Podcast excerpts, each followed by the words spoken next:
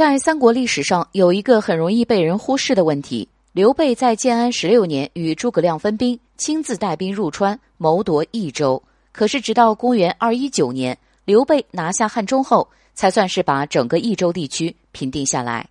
实际上，平定益州花去八年时间，给蜀汉的政治格局和经济生活酿成了严重恶果。这着重体现在以下方面：首先，由于平定益州的战争一打就是八年，人们忙于战争，无暇生产，遏制了经济的发展。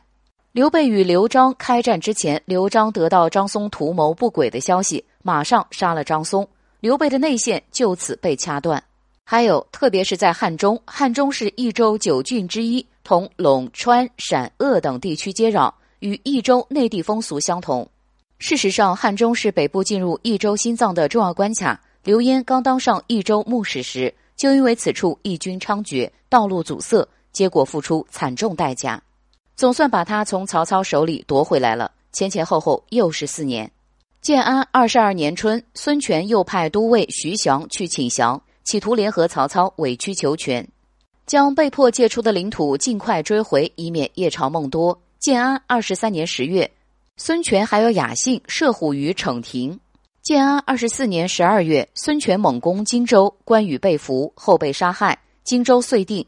刘备知悉大怒，吴蜀矛盾由此激化。这样，建安二十四年，刘备刚刚把西边基本稳定下来。前哨荆州又被夺走了，一场兴师报仇的鏖战如离弦之箭，势在必发。故此失彼，荆州、益州始终不能两全。